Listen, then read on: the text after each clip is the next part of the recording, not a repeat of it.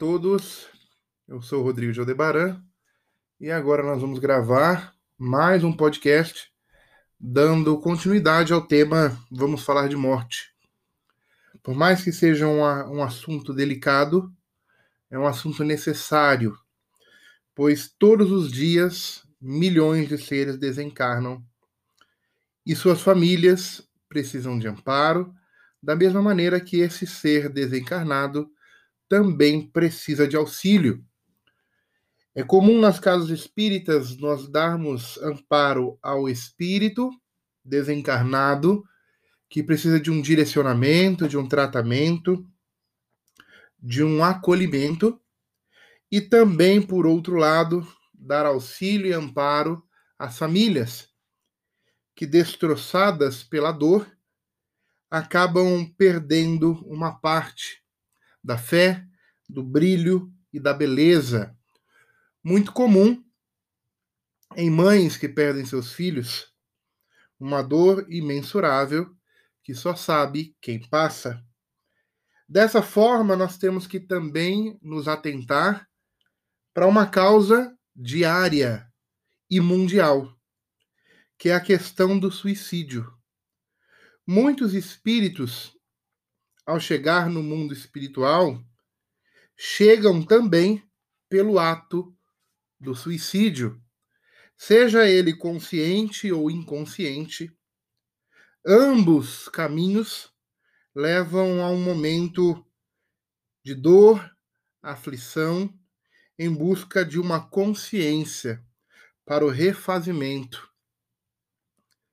Dessa maneira, nós entendemos que Cabe a nós o acolhimento, cabe a nós o amparo, o direcionamento tanto para as famílias que perdem seus entes queridos por essa ação totalmente negativa, quanto também ao espírito que parte com a intenção de se livrar dos problemas.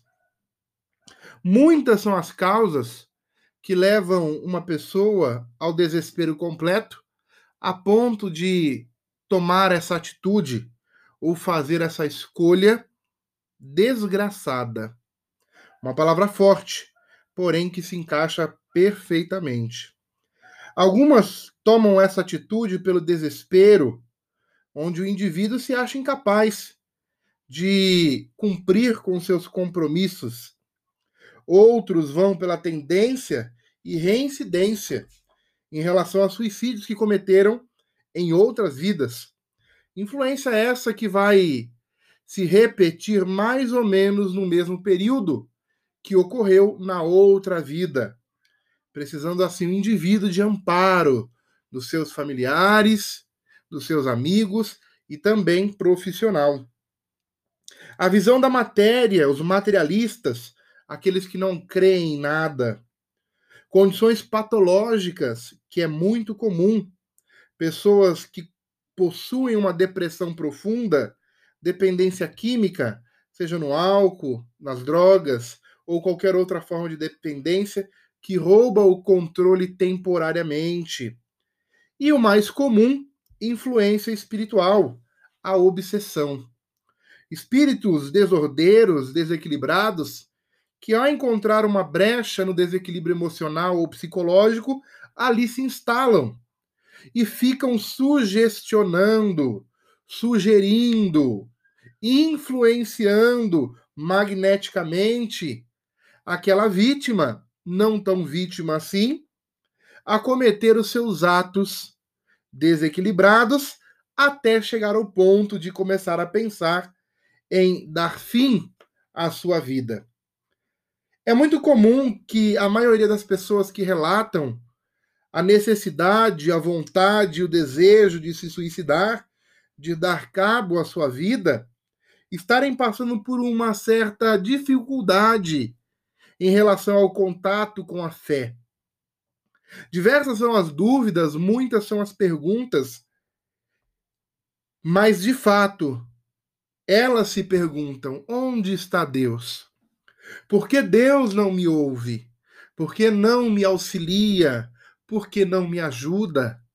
Fulano consegue, Ciclano conquista, outro realiza, e eu estou em pleno abandono. Pessoas que não conseguem ver a manifestação divina em suas vidas, detalhes pequenos e diários que passam despercebidamente.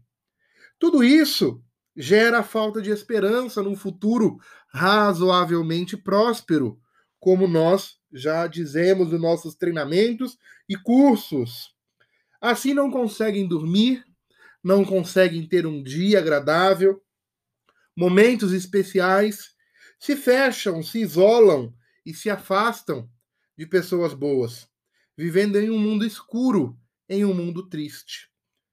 Dessa maneira, são pessoas que alimentam dia após dia a ideia do suicídio. Segundo a OMS, Organização Mundial da Saúde, neste momento de pandemia muito comentada, mais de um milhão de pessoas ao redor do mundo desencarnam por intermédio do suicídio. Mas a grande realidade é que a espiritualidade nos mostra um número, no mínimo, três vezes maior do que esse. Porque sabemos que muitas causas mortes não são investigadas, principalmente no Brasil. Cada espírito tem a sua história. Nós não podemos julgar esses suicidas ou acreditar que eles vão todos para o vale dos suicidas. A grande realidade é que cada espírito, ao desencarnar pela, pelo suicídio, possui um magnetismo de atração e é direcionado para diversos vales totalmente diferentes um dos outros. O Vale dos Suicidas, é, ou então um livro que fala muito sobre isso, né? É o livro Memória de um, de um Suicida, da médium, se eu não me engano, a Ivone do Amaral Pereira. Ela fala muito sobre o Vale dos Suicidas, mas existem vários outros vales, tá, gente? E o Vale dos Suicidas, ele, ele é direcionado, ele é amparado pela legião dos servos de Maria, a Maria de Nazaré, mãe de Jesus. É ela quem dá amparo a esses milhões e milhões de espíritos desencarnados pelo suicídio, neste e também em outros vales. Alguns especialistas do tema, alguns médiums dizem que quando a pessoa vai embora pelo suicídio, ela vai ficar por tanto tempo lá. Mas é difícil dizer. Porque o tempo vai variar até mesmo pela compreensão daquela consciência em relação a aceitar ou não o auxílio e a misericórdia que está sendo ofertada a ela. Alguns se rebelam, outros se revoltam, mas a grande maioria é influenciada pelo amor de Deus a ponto de se arrepender dos seus atos. São provas e expiações, muitas das vezes, planejadas para esta encarnação provas e expiações que, quando vivenciadas em um momento físico carnal, o peso e o fardo é quase que insuportável. E a pessoa decide dar fim à sua vida na esperança de que a história irá se findar, os problemas deixarão de existir e ela feliz estará. Esta é uma realidade ilusória na mente de muitos, que tomam isso como uma fuga real e milagrosa, mas que ao desencarnar se deparam com dor, sofrimento e ranger de dentes. É obrigatório olhar ao espelho e ver a sua própria face e recordar e reviver aquele momento infeliz por longos e longos anos. Dia após dia, momento a momento, segundo a segundo.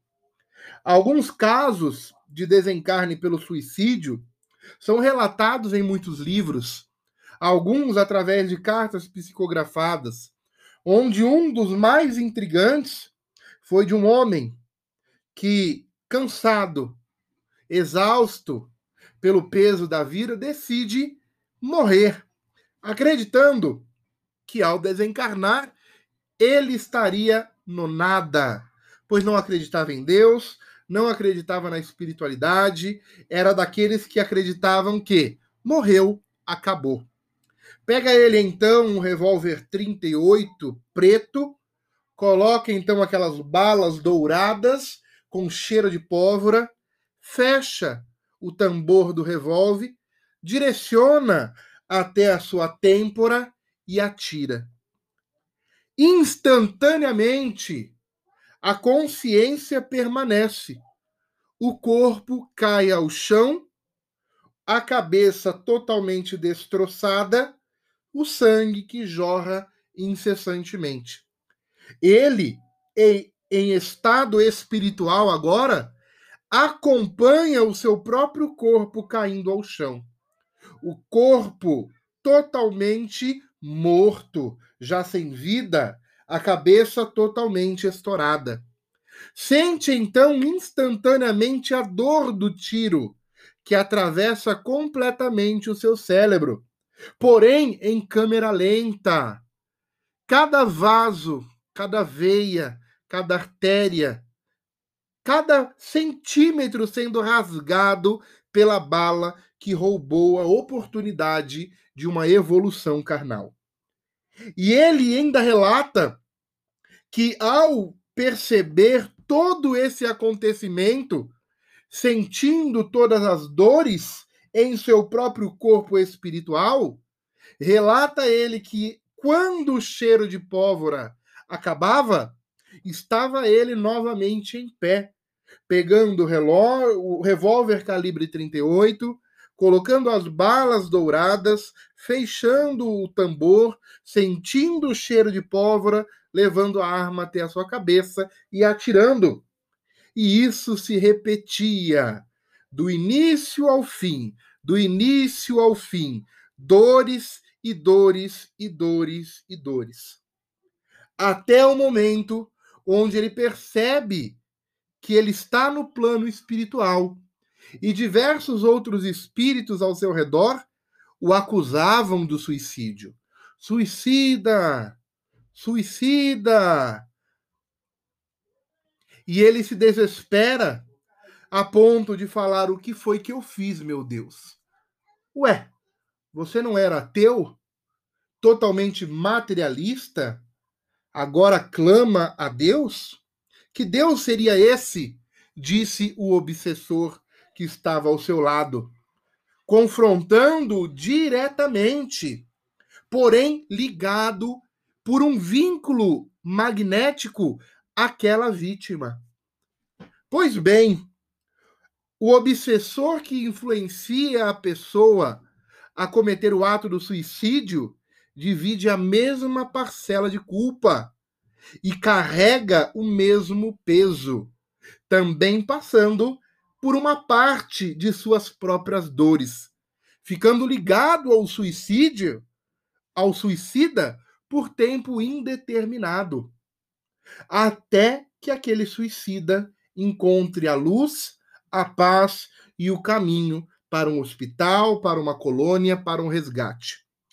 Milhões e milhões de seres que pertencem à legião dos servos de Maria, eles passam diariamente nesses lugares, nesses locais, procurando encontrar alguém que esteja preparado para o socorro, assim sendo socorrido.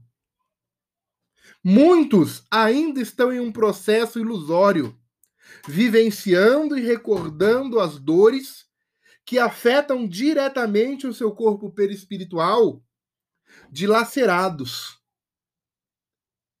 e não estão prontos ainda para ter uma consciência que é necessário se arrepender dos seus atos, clamar por auxílio, por ajuda e serem retirados daquele looping de dor que eles mesmos criaram ainda em vida. Muitos são os livros, mas um dos livros mais importantes ao estudo, segundo a minha opinião, é um livro que se chama O Céu e o Inferno de Allan Kardec, onde na segunda parte do livro há um relato de uma mãe que se suicida logo após a desencarnação do seu filho. Sua intenção era de acompanhá-lo, de segui-lo, de estar com o filho no plano espiritual. Mas não é isso que acontece. E chegando lá, ela se depara com uma outra realidade. O que podemos fazer para ajudar aqueles que vão embora pela ação do suicídio? Primeiro é o não julgar. O segundo é acolhermos com amor incondicional, crendo verdadeiramente que, por mais dura seja a pena imposta a si mesmo pelos seus atos, a aflição que o rodeia e é potencializada todos os dias possa ser transmutada e esse irmão ou irmã possa encontrar ânimo em seu íntimo, buscando em Deus a sua misericórdia divina. Que possamos então recorrer à oração sincera, verdadeira, em prol de muitos e muitos irmãos que sofrem no lado da espiritualidade. Ainda são nossos irmãos. Não cabe a nós o julgamento. E não cabe a nós também a ação de juízes. Este vai ficar por 30 anos, aquele vai ficar por 50 anos, o outro ainda não está pronto. Não cabe a nós. Muitos médiums nos orientam ao estudo da reencarnação, que por mais dura que seja, ela em algum momento virá. E estes irmãos terão a oportunidade de nascer novamente. Certamente, na mesma época que aquela pessoa se suicidou em outra vida, receberá fortemente os impactos vibracionais dessa ação, precisando de amparo familiar, dos seus amigos e também profissional, para que ele não faça novamente, não cometa novamente o mesmo ato. Isso é o que nós ensinamos no Código 21. Registros deformados que estão ligados à nossa essência e à nossa vida, ligados à nossa outra vida, nossa vida passada, ou outras vidas que se passaram. E cometemos este mesmo ato com a mesma intensidade. Então vem o Código 21, transmutando, purificando, desconectando dessas ações destrutivas, fazendo acordos e conquistando permissões de Anubis e Sandalfon, para que isso não se repita de forma negativa na vida dos nossos irmãos e eles possam quitar os seus débitos de uma outra maneira, seja através da caridade, do amparo, da mediunidade ou de tantas outras. Além de Kardec, eu indico a médium Ivone do Amaral Pereira para que vocês possam estudar esses casos de suicídio e também de reencarnação.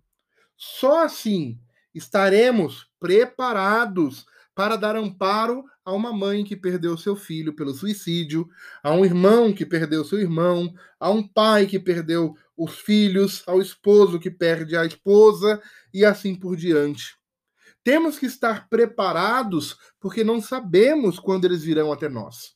Deus age de muitas maneiras e pode colocar em conexão aquele que sofre com aquele que possui o remédio do auxílio. Se nós somos terapeutas, se dizemos que vamos curar o mundo, devemos estar preparados para diversas situações. Nas cartas psicografadas, encontramos muitas vezes espíritos que estão despertando do outro lado. Passam por toda aquela sensação, looping e repetições da vivência do suicídio e quando despertam, choram copiosamente porque acreditam estar em um pesadelo. E nós estamos ali para orientá-los, para direcioná-los a um novo patamar vibracional. Vibracional. Às vezes, até tendo que estabelecer um choque anímico, para que eles possam de fato recordar as suas consciências e serem amparados e direcionados. Ambos estão ganhando, todos estão evoluindo. Nós deixamos então cinco lembretes nesse podcast. A vida não se acaba com a morte. A morte não significa o fim da vida, mas somente uma passagem para o plano espiritual. Ponto esse tão importante que devemos relembrar aqueles que choram a perda temporária dos seus entes queridos. Dois, o sofrimento não se acaba com a morte. O suicídio só faz aumentar o sofrimento.